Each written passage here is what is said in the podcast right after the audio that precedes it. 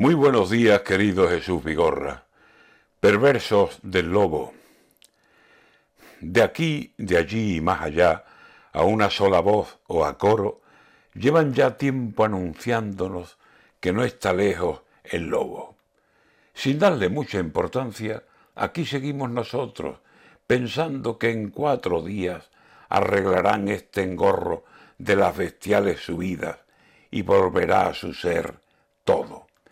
Esa es la cuenta que hacemos, mas los números son otros. A las duras dentelladas de la luz que vaya un robo, sigue la del combustible y de artículos del costo. Que entro en una frutería y al ver el precio de todo, parece que me metí en la joyería por oro. Pero el bocado más grande, el mortal bocado gordo, lo van a dar en la cuenta quizá más que tarde, pronto.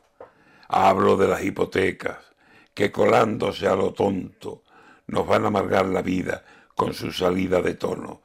Digo, con esas subidas, subidas de tomo y lomo, que van a ir arruinando a los que tenemos poco y estamos hipotecados casi, casi hasta los ojos.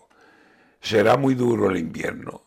Se ve así desde el otoño y durará en primavera, puede que ya sea horroroso.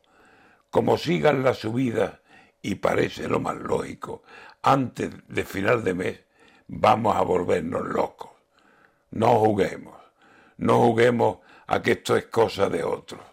Como la hipoteca diga a subirse en nuestros hombros, vamos a saber cuál es el más malo de los lobos.